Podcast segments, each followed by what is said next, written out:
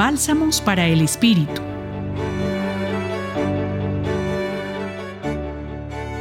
La reflexión de hoy nos la comparte Fanny Álvarez.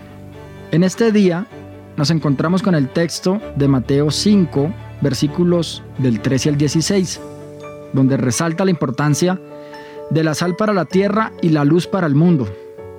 Hay una novedad muy grande en esta perícopa. En el último versículo menciona lo siguiente. Así debe brillar ante los ojos de los hombres la luz que hay en ustedes, a fin de que ellos vean sus buenas obras y glorifiquen al Padre que está en el cielo. San Mateo, conocido también como el apóstol publicano, nos sitúa en la segunda generación de los cristianos, donde había mucha tensión externa por el rechazo a los cristianos por su fe.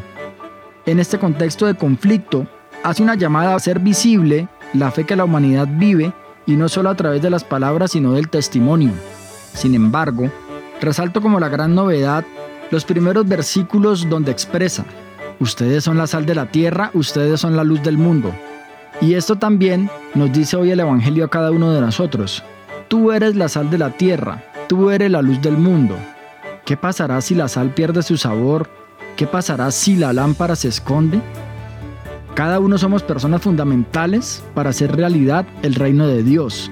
Cada uno tiene esa posibilidad de hacer presente a Jesucristo.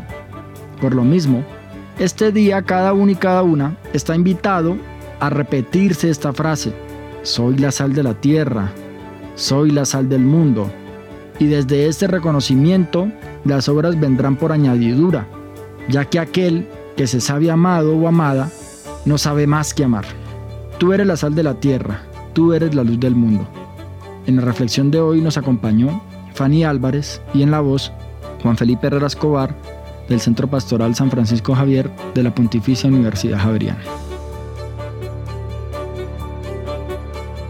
Bálsamos para el Espíritu.